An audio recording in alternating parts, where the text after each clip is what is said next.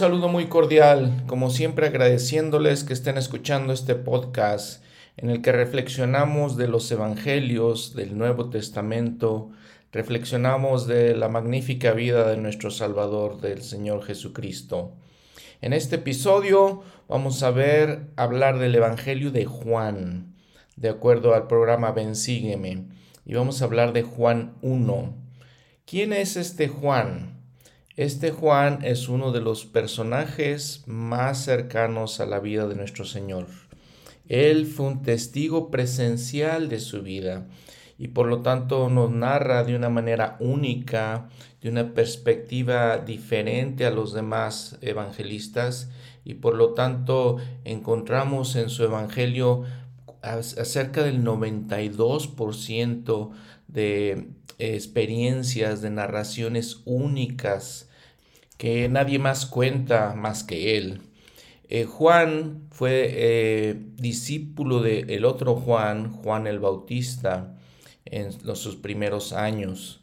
Se, fue un discípulo muy cercano. Era hijo de Zebedeo y Salomé y tenía un hermano con él que se llamaba Santiago.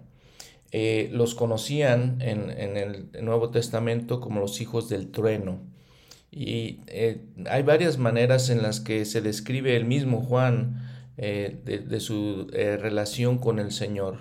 Entonces se conoce como Juan el discípulo, Juan el apóstol, después se convirtió siendo, les digo, discípulo de Juan y luego Juan mismo, Juan el Bautista mismo le dijo que tenía que ser discípulo de Jesucristo y así lo fue.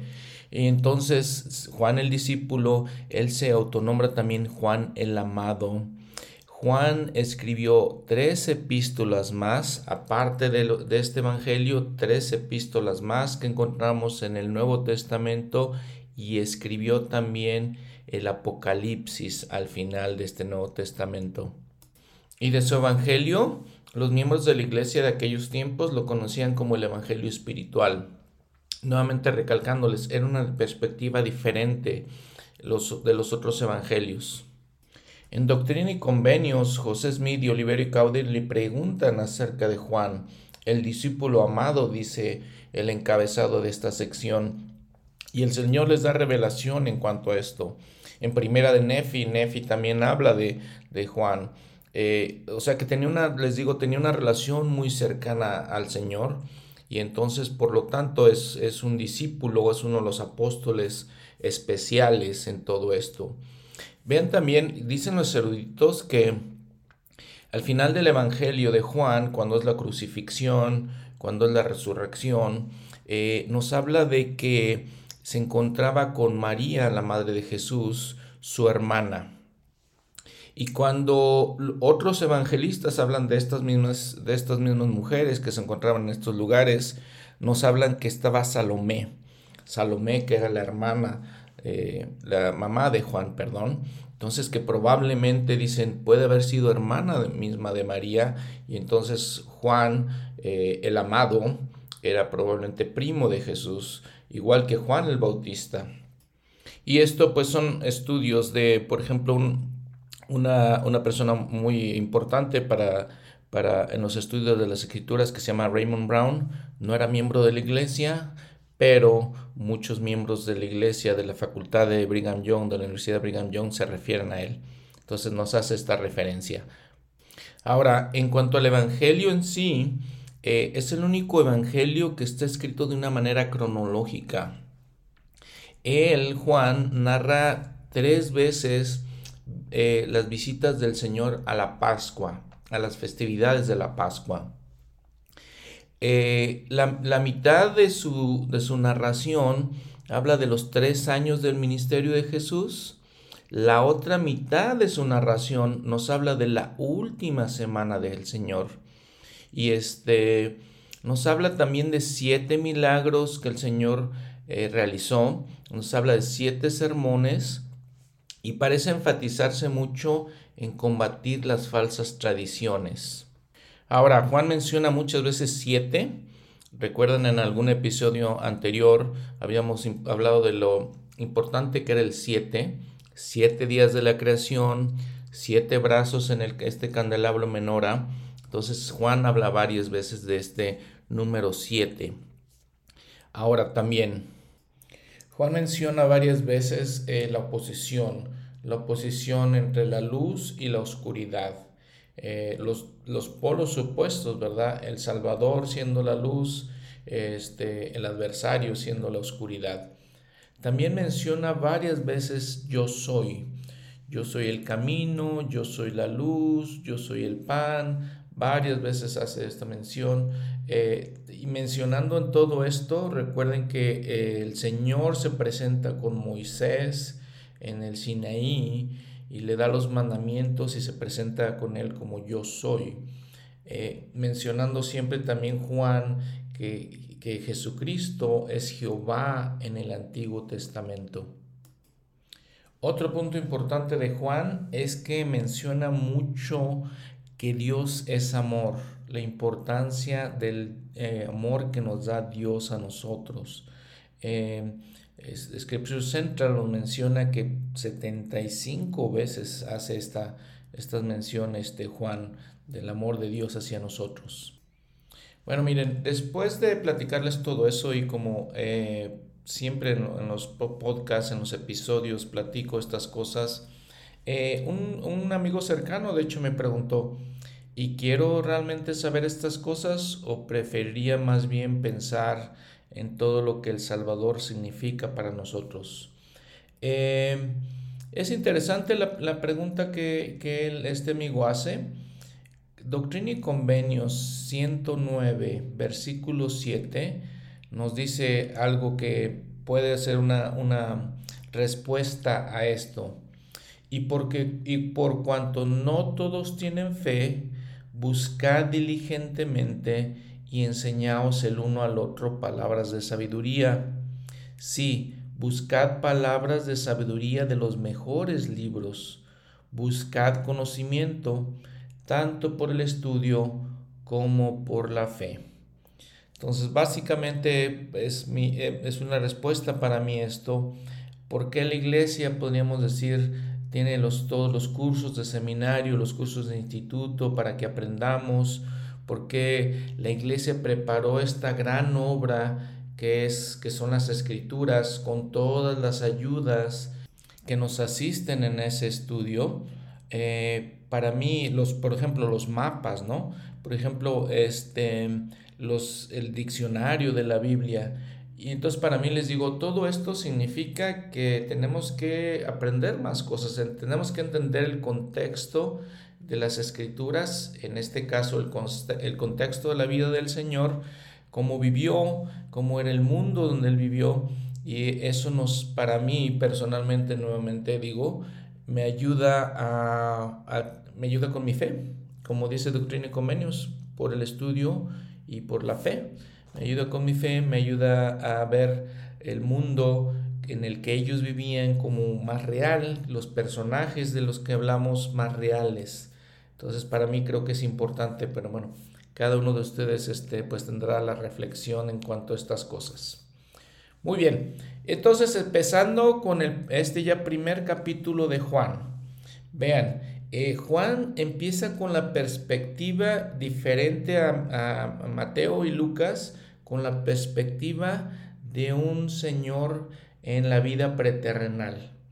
De un, nos da una perspectiva un poco más espiritual antes de que el Señor viniera al mundo y todas las, las, lo que nos platican Mateo y Lucas de cómo fueron todas las circunstancias de cuando él vino al mundo, Juan nos dice antes de todo eso.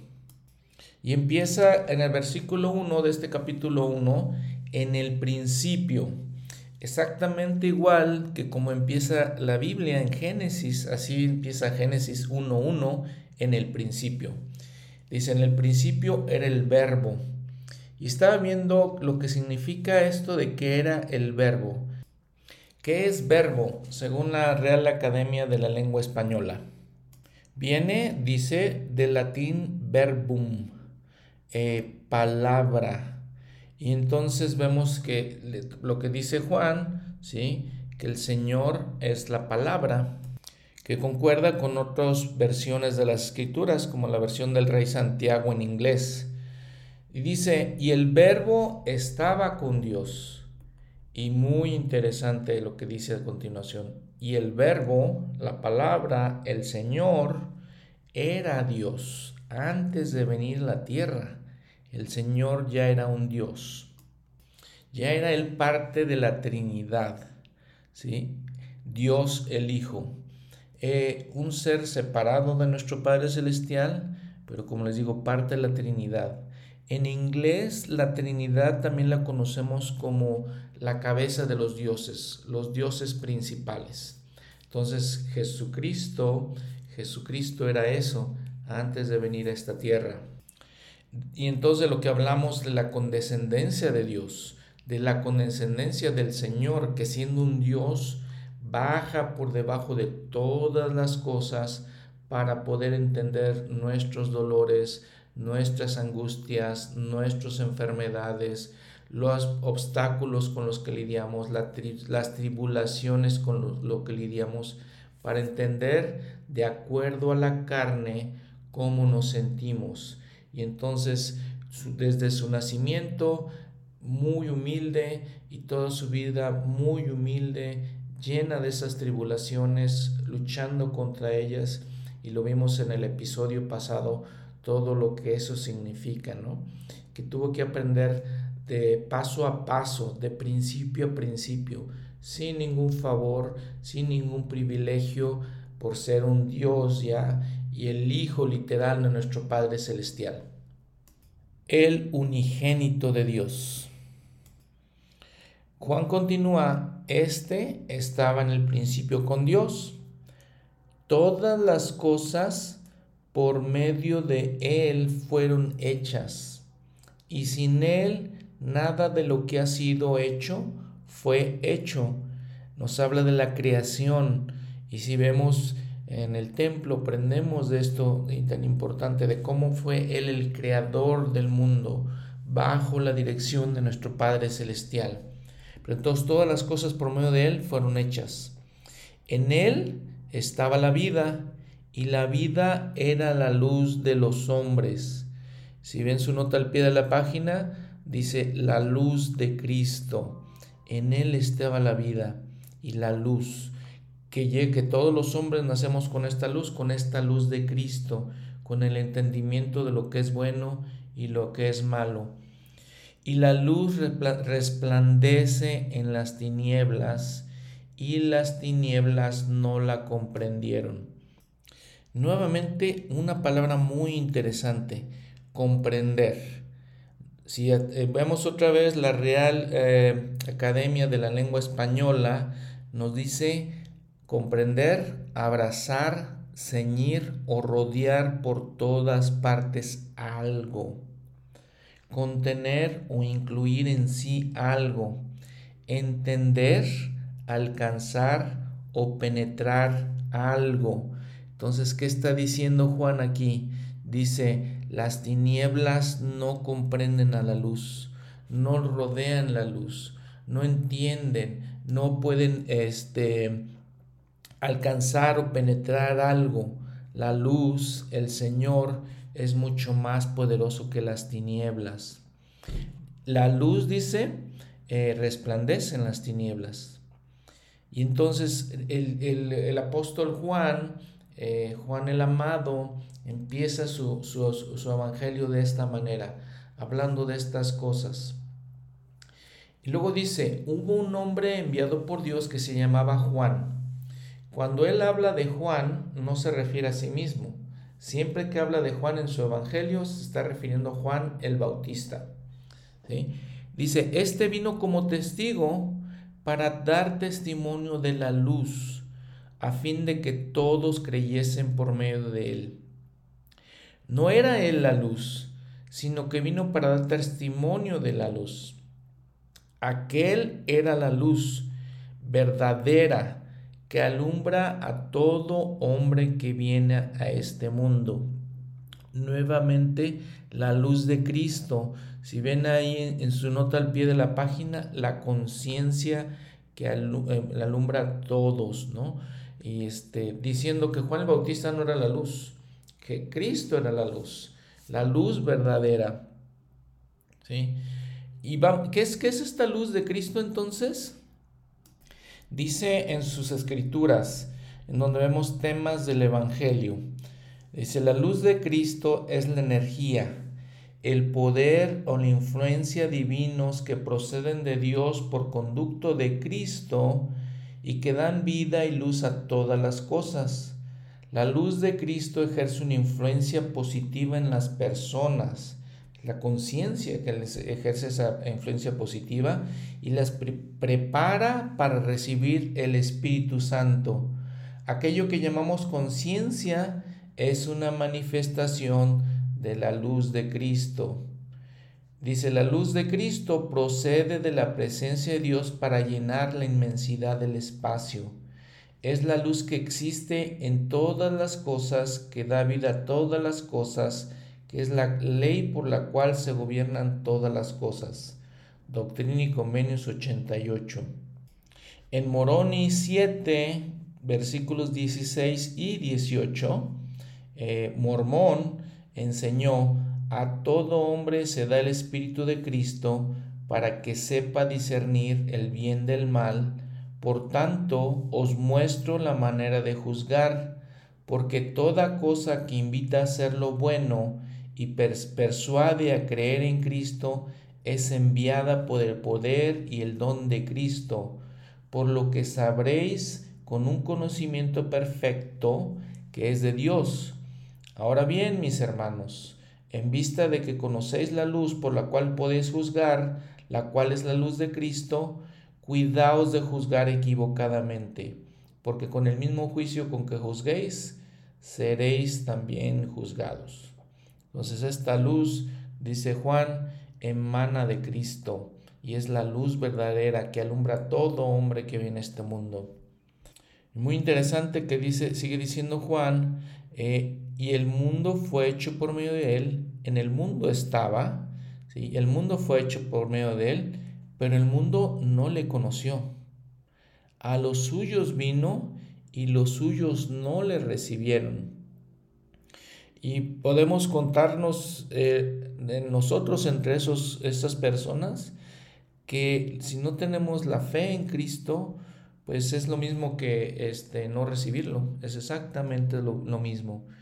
El versículo 12 dice, sin embargo, más a todos los que le recibieron, a los que creen en su nombre, les dio potestad de llegar a ser hijos de Dios. Y esto es algo interesante, ¿no? ¿Qué es ser hijos de Dios? Guía para el estudio de las escrituras. Dice, en las escrituras esta frase se emplea con dos sentidos. Uno, todos somos literalmente hijos en espíritu de nuestro Padre Celestial.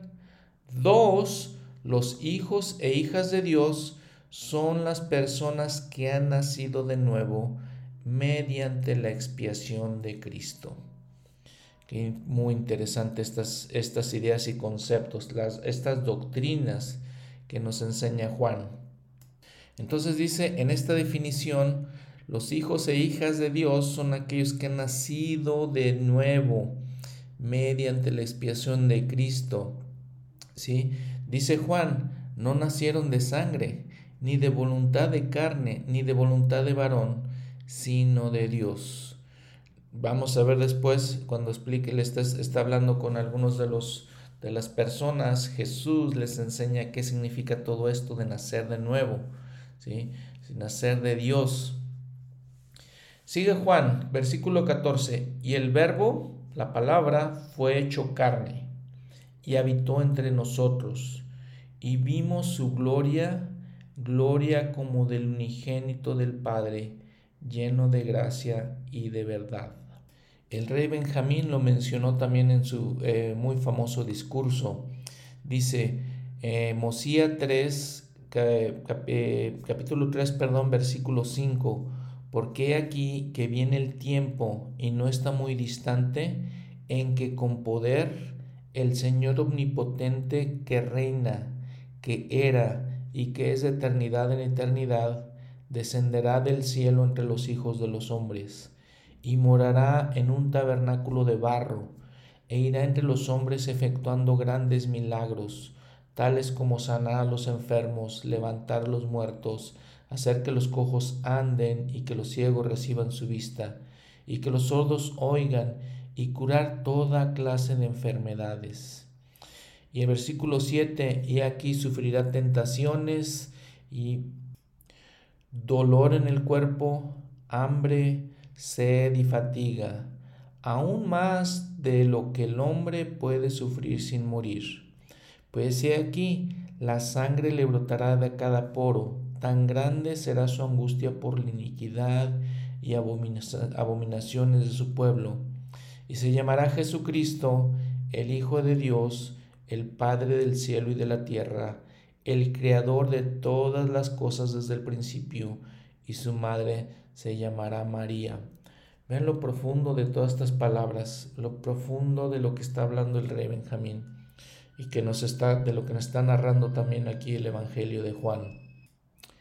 Y entonces después de esto vemos muy interesante la manera que eh, Juan el discípulo, el, apóstol, hace la transición de, de, predicar, de enseñarnos la doctrina de Jesucristo como la palabra, como el verbo, introduce a Juan el Bautista y entonces nos empieza a, llevar eh, hacia la narración de su vida. Dice Juan, eh, como les decía, está hablando Juan el Bautista, dio testimonio de él y clamó diciendo, Este es aquel de quien yo decía, el que viene después de mí es antes de mí, porque era primero que yo, porque de su plenitud recibimos todos y gracia sobre gracia. Entonces Juan empieza a, predicar el Evangelio. Juan, como vimos en, un episodio pasado, eh, nace de esta tribu de, de Leví, nace de Zacarías y de Elizabeth, y, este, se le aparta para ser nazareo, para vivir de cierta manera y para dedicarlo al Señor. Y empieza a predicar. ¿Y qué sabemos de Juan el Bautista? Pues que empieza a ir por el desierto eh, cerca del Jordán a predicar la gente, a recordarle los principios del Evangelio, los principios de la ley de Moisés que se habían perdido por, por apostasía y por otras, eh, la apostasía más bien en la que había caído del pueblo. Empieza a predicarles a ellos preparando la vía para el Señor siendo eh, con el espíritu que decíamos de Elías el profeta, ¿no? Este, de preparar esta vía, este llamamiento de preparar la vía para, para algo importante. Y aquí también podemos ver lo que Mateo en el capítulo 3 de su Evangelio nos dice. Dice, y en aquellos días vino Juan el Bautista, predicando en el desierto de Judea. Muy interesante, no fue por ejemplo a las sinagogas, no fue al templo, predicó en el desierto, diciendo, arrepentíos, porque el reino de los cielos se ha acercado. Y como siempre Mateo, este, hablando de escrituras del Antiguo Testamento, profecías, dice, dice versículo 3, porque este es aquel de quien habló, el profeta Isaías cuando dijo, voz del que clama en el desierto, preparad el camino del Señor, enderezad sus sendas. Y Juan, Juan el Bautista, estaba vestido de pelo de camello y tenía un cinto de cuero alrededor de sus lomos, y su comida eran langostas y miel silvestre. Entonces acudían a él Jerusalén y toda Judea y toda la provincia alrededor del Jordán, y eran bautizados por él en el Jordán, confesando sus pecados. Dice que venían a él, por ejemplo, en versículo 7, los fariseos, los saduceos, venían a su bautismo. ¿Y qué les decía Juan? Oh generación de víboras, ¿quién os ha enseñado a huir de la ira venidera? Haced pues frutos dignos de arrepentimiento. Esa es la manera que predicaba Juan. Juan el apóstol, por ejemplo, dice que eh, Juan el Bautista predicaba decía esto, porque la ley fue dada por medio de Moisés. La gracia y la verdad vinieron por medio de Jesucristo. Y luego versículo 18.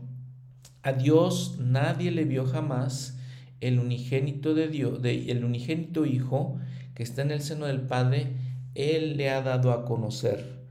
Interesantes palabras porque dicen a, Dios nadie le vio jamás, pero hablan anteriormente de Moisés. Y hemos leído en el Antiguo Testamento que Moisés vio al Señor cara a cara. Entonces, ¿por qué, hace este, por qué da este mensaje eh, el Evangelio? Vamos a ver lo que dice el profeta José Smith en cuanto a eso. Si vemos su nota al pie de la página 18b, ¿sí? dice eh, lo que dice el profeta José Smith, a Dios nadie le vio jamás, excepto el que ha dado testimonio del Hijo. Pues si no es por medio de él, nadie puede ser salvo. Y también menciona Lucas 10:22.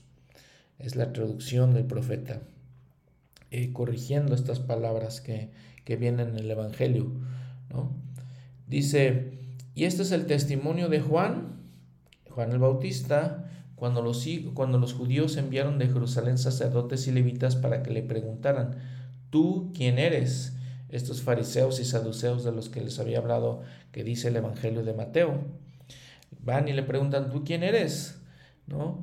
Eh, todos estaban este, un poquito consternados, preocupados. ¿Quién era este hombre este, que se vestía de esta manera, que predicaba en el desierto? Este, ¿quién, ¿Quién eres? Les dice. En el versículo 20 dice, confesó Juan el Bautista y no negó, sino que confesó, yo no soy el Cristo. Y le preguntaron, ¿qué pues? ¿Eres tú Elías? Dijo, no lo soy. ¿Eres tú el profeta? Y respondió, no. Elías el profeta, el que, al que también estaban esperando, lo vimos en el Antiguo Testamento, y él respondió, no. Entonces le dijeron, pues ¿quién eres? Para que demos respuesta a los que nos enviaron. ¿Qué dices de ti mismo? Dijo, yo soy la voz de uno que clama en el desierto. Enderezad el camino del Señor. Y dice, como dijo el profeta Isaías, la escritura que leímos en Mateo. ¿Quiénes habían sido enviados? Aquí dice los fariseos, en Mateo dice que también había saduceos. Y le preguntaron otra vez, ¿por qué pues bautizas? Si tú no eres el Cristo, ni Elías, ni el profeta. Juan le respondió diciendo, yo bautizo con agua, mas en, en medio de vosotros, en medio de vosotros hay uno a quien vosotros no conocéis. Este es el que ha de venir después de mí, el que es antes de mí, de quien yo no soy digno de desatar la correa de su sandalia. Muy significativas estas palabras porque en aquellos tiempos para desatar a alguien las sandalias, los que lo hacían esto eran los siervos. las calles obviamente estaban llenas de tierra, la, la gente caminaba, sus pies sucios, llegaban a su casa o a la casa de, alguien que los haya invitado, entonces venían los siervos a desatar la correa de las sandalias y limpiarle los pies. Y vean lo que dice Juan de Jesucristo, yo ni siquiera soy digno de eso. ¿sí? Yo ni siquiera soy digno de ser esclavo, de ser siervo del Señor. Y Juan básicamente reconociendo que aún él siendo profeta, su misión eh, no tenía la profundidad, la magnitud, la grandiosidad de la eh, misión de Jesucristo. Entonces, después lo llama él el Cordero de Dios, versículo 29. He aquí el Cordero de Dios que quita el pecado del mundo. En el estudio de las Escrituras, dice guía para el estudio de las Escrituras, ¿qué es el Cordero de Dios? Uno de los nombres que se da al Salvador y que se refiere a la ofrenda de sí mismo como sacrificio por nosotros. Isaías lo mencionó en Isaías 53, 7, como, como cordero fue llevado al matadero. Y recuerden que el cordero era parte de la ley de Moisés, lo que eh, el animal que llevaban los israelitas para ofrecerlo como expiación muy en, especial en, durante la Pascua, donde recordaban que habían sido, liberados de Egipto hasta llegar a la tierra prometida. Dice, por ejemplo, en el versículo 35 del capítulo 1 de este Evangelio de Juan, al siguiente día otra vez estaba Juan y con él dos de sus discípulos. Y mirando a Jesús que andaba por allí, dijo, He aquí el Cordero de Dios. Y los dos discípulos le oyeron hablar y siguieron a Jesús. Y volviéndose Jesús y viendo que le seguía, que le seguían, les dijo, ¿qué buscáis? Y ellos le dijeron, Rabí, que interpretado quiere decir maestro, ¿dónde moras? Les dijo, venid y ved. Les dijo, seguidme. Esto es lo que el mensaje de este manual de este año, este, o el mensaje más bien de este sistema de, de nuestro aprendizaje de las escrituras, de este manual, de este curso, ven, sígueme.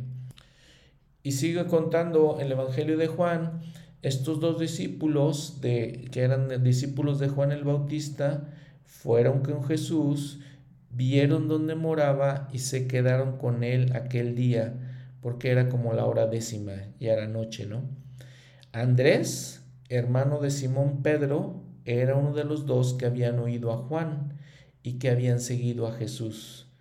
Aquel, aquel halló primero a su hermano Simón, Pedro, y le dijo, hemos hallado al Mesías, que interpretado es el Cristo, y le trajo a Jesús, y mirándole Jesús dijo, Tú eres Simón, hijo de Jonás, tú serás llamado Cefas, que quiere decir piedra. Entonces estos dos discípulos de Juan nos siguieron al Señor. Y después en el versículo 43 dice, al día siguiente quiso Jesús ir a Galilea y halló a Felipe y le dijo, sígueme. Y Felipe era de Bethsaida, la ciudad de Andrés y Pedro. Felipe halló a Natanael y le dijo, hemos hallado a aquel de quien escribieron Moisés en la ley y también los profetas, a Jesús, hijo de José de Nazaret. Natanael dijo, ¿de Jesús puede salir algo bueno? ¿Y qué le dijo Felipe nuevamente? Ven y ve. Jesús vio a Natanael que se le acercaba y dijo a él, dijo de él, He aquí, un verdadero israelita en quien no hay engaño. Le dijo Natanael, ¿de dónde me conoces? Y respondió Jesús, antes que Felipe te llamara, cuando estabas debajo de la higuera, te vi. Respondió Natanael y le dijo, Rabí, tú eres el Hijo de Dios, tú eres el Rey de Israel. Y le dijo Jesús, ¿crees porque te dije que te vi debajo de la higuera? Cosas mayores que estas verás.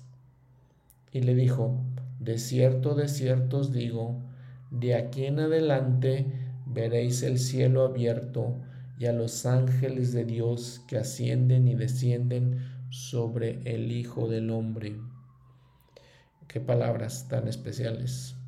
Entonces vemos el inicio de, de los hombres que se unieron eh, como discípulos del Señor, de los cuales Él llamaría a sus doce apóstoles.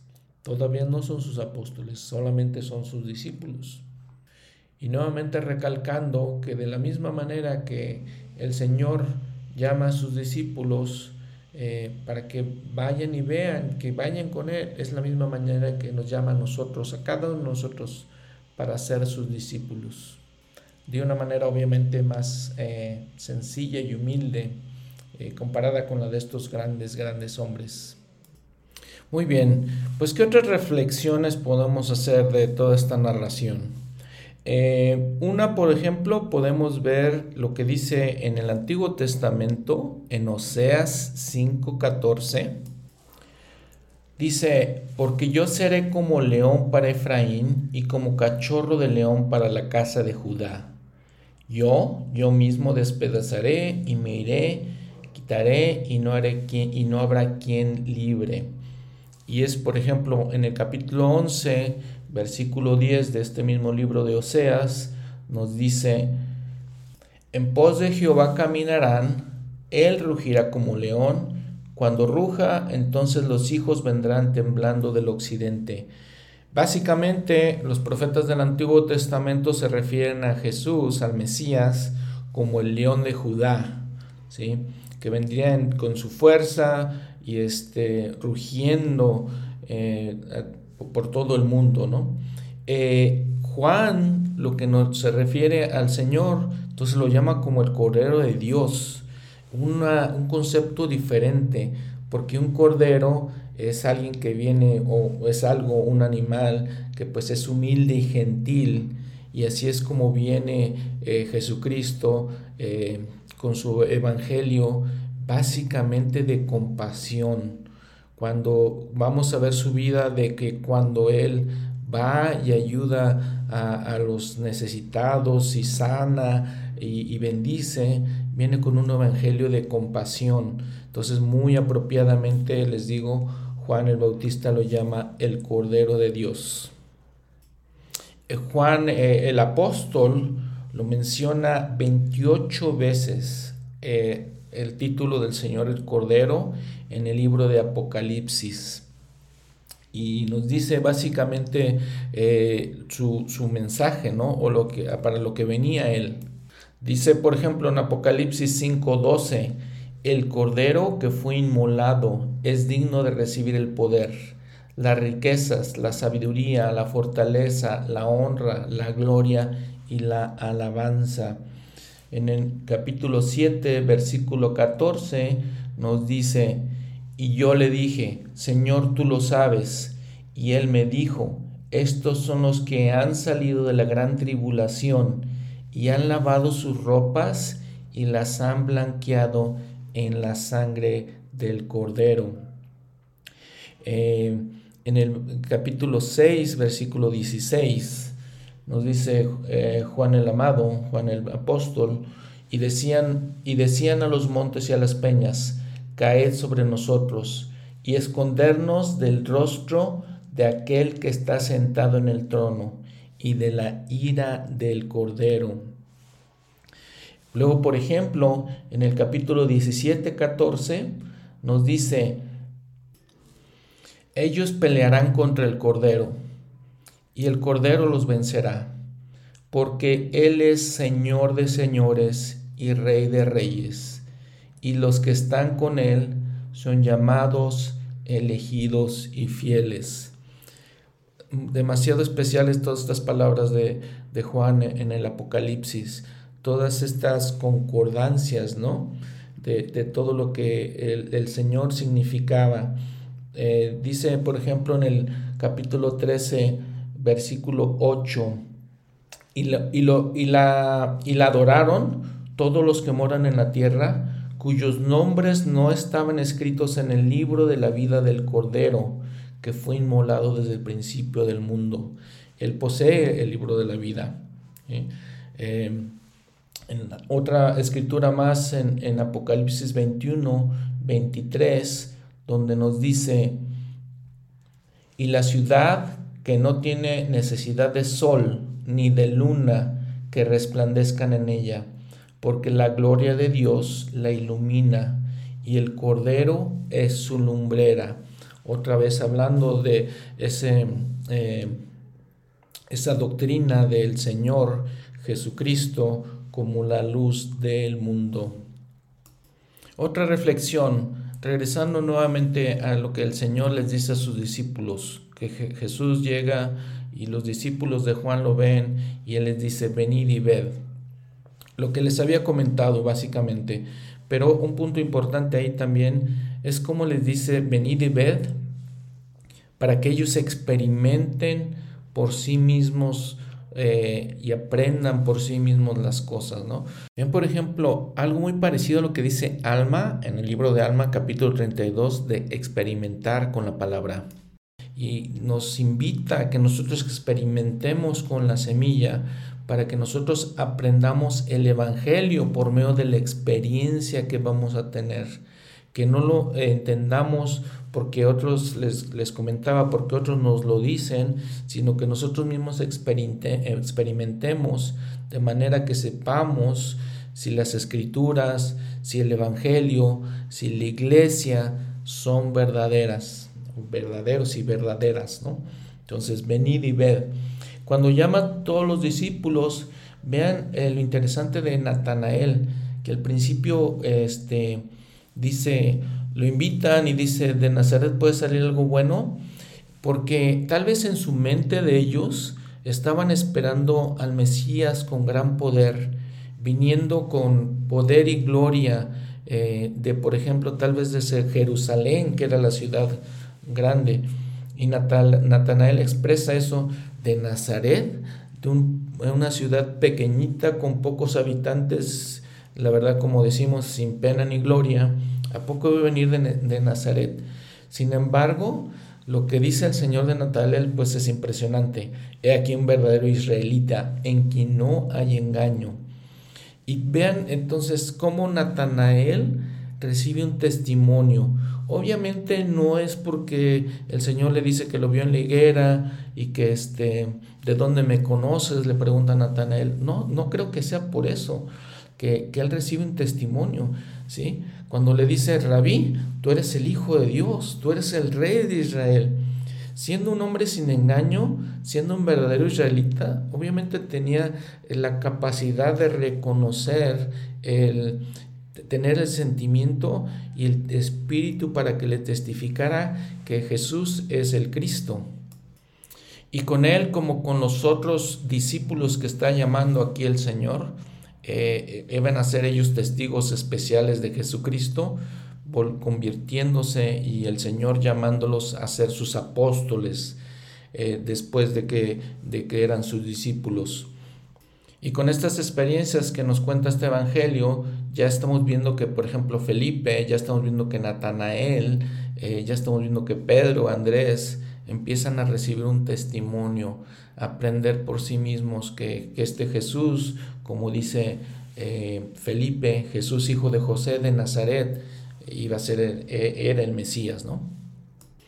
Y obviamente de todos ellos, el principal iba a ser Pedro. Pedro, que aquí le, le dice el Señor, tú, tú eres eh, llamado Cefas. Cefas es el arameo del el griego Pedro, eh, piedra, como nos dice la escritura. Ese es el arameo. Eh, por eso el Señor le dice que iba a ser Cefas.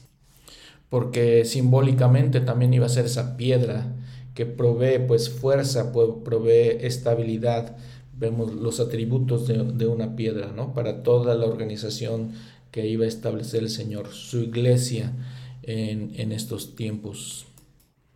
Y también tenemos que eh, saber que obviamente todos estos hombres, Andrés, Pedro, Felipe, Natanael, fueron realmente preparados, preordenados desde la vida premortal para este llamamiento Interesante es que les comentaba anteriormente en otro episodio que María y José van a Nazaret, que estaba en la provincia de Galilea. Todos estos hombres, por lo menos Andrés, Pedro y Felipe, vienen de un lugar que se llama Bethesda. Ese era el lugar donde, donde habían crecido. Todos ellos eran galileos. Bethesda estaba en la provincia de Galilea viendo cómo les digo, todo esto ya estaba planeado este, desde antes que ellos vinieran al mundo y preparado para esto.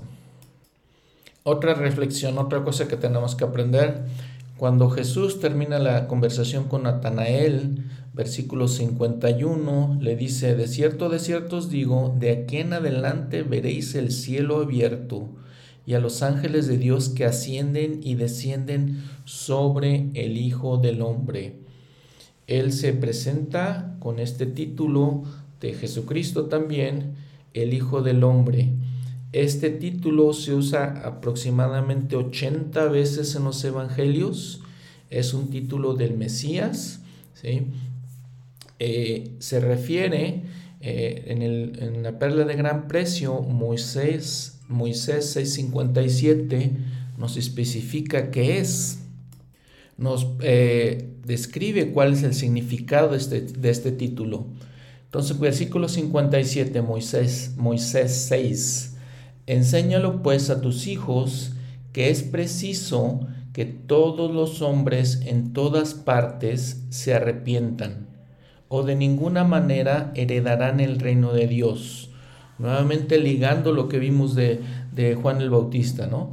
Eh, porque ninguna cosa inmunda puede morar allí, ni morar en su presencia. Nada inmundo puede morar en la presencia de Dios, porque en el lenguaje de Adán su nombre es hombre de santidad y el nombre de su unigénito es el Hijo del Hombre. Sí, Jesucristo, un justo juez que vendrá en el meridiano de los tiempos. ¿Por qué es el Hijo del Hombre? Porque es el Hijo de nuestro Padre Celestial. El hombre con mayúsculas viene ahí en, su, en las escrituras. ¿Por qué el hombre? Porque Él es el hombre de santidad. El Señor es el hombre de santidad. En el, siguiente capítulo, Moisés 7:35, también se describe, dice, He aquí, yo soy Dios, hombre de santidad es mi nombre, varón de consejo me llamo, y sin fin y eterno es también mi nombre. Si vamos un poquito más y vemos en, este, en la guía de las escrituras, para estudio de las escrituras, vemos hombre de santidad, dice uno de los nombres de Dios el Padre. Y ahora, ¿con qué autoridad eh, vino Juan el Bautista al mundo? Ya les mencioné un poco de eso. Pero Doctrina y Convenios 84, que es eh, la sección de Doctrina y Convenios que nos habla del sacerdocio, se le da al profeta José Smith en Kirtland en los años, eh, el año 1832, 22 y 23 de septiembre y entonces ahí nos explica básicamente cómo, cómo sucedió todo esto la autoridad con Juan. Dice el versículo 23. Moisés claramente enseñó esto a los hijos de Israel en el desierto, hablando del Evangelio. Y el 24, más endurecieron sus corazones y no pudieron aguantar su presencia.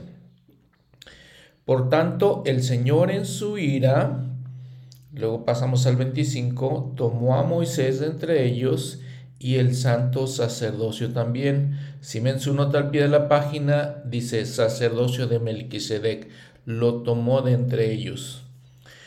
Y el 26, versículo 26, y continuó el sacerdocio menor, que tiene la llave del ministerio de ángeles y, del, y el evangelio preparatorio el cual es el Evangelio de arrepentimiento y de bautismo y la remisión de pecados y la ley de los mandamientos carnales, que el Señor en su ira hizo que continuara en la casa de Aarón entre los hijos de Israel hasta Juan, a quien Dios levantó, pues fue lleno del Espíritu Santo desde el vientre de su madre, porque se bautizó mientras estaba aún en su niñez, y cuando tenía ocho días de edad, el ángel de Dios lo ordenó para este poder, con el objeto de derribar el reino de los judíos y enderezar las sendas del Señor ante la faz de su pueblo, a fin de prepararlo para la venida del Señor. Nos habla un poquito más de la vida de Juan el Bautista. Muy bien, pues la próxima semana, el próximo episodio, vamos a ver el bautismo de Jesús Vamos a hablar un poquito más que de lo que dice aquí Juan y vamos a ya hablar de Marcos, por ejemplo. Marcos empieza la narración, eh, su evangelio precisamente con eso. Vamos a hablar de Mateo, vamos a hablar de Lucas. Es uno de eh, siete eventos que fueron registrados en todos los evangelios. Entonces lo vamos a ver la próxima semana, el próximo episodio. Muchas gracias nuevamente por estar aquí. Muchas gracias por escuchar este podcast. Les recuerdo que toda la información que, obtengo para estas, estas enseñanzas viene obviamente y principalmente de las escrituras. Eh, viene de libros como eh, La vida y enseñanza de Jesucristo y sus apóstoles. Viene otro libro que se llama El Nuevo Testamento, versículo por versículo. Vienen otras páginas de internet, una que se llama eh, gospeldoctrine.com, gospellink.com. Viene también de una video que ustedes pueden ver que se llama eh, Scripture Central. Eh, y todas estas, las personas que escriben, los autores de todas estas cosas, son regularmente miembros de la facultad de la Universidad de Brigham Young. Entonces ahí tengo toda, les digo, yo compilo todo esto para estos mensajes, para todos estos comentarios. Que tengan una buena semana. Hasta luego. Gracias. Como siempre les recomiendo ver los videos de la vida de Jesucristo en la página de la iglesia y les recomiendo en este momento al terminar este episodio que escuchen esta pieza musical de, que hizo, compuso Enrique Domínguez específicamente para el podcast, unos segunditos como meditación, reflexión de todas las cosas que hemos hablado.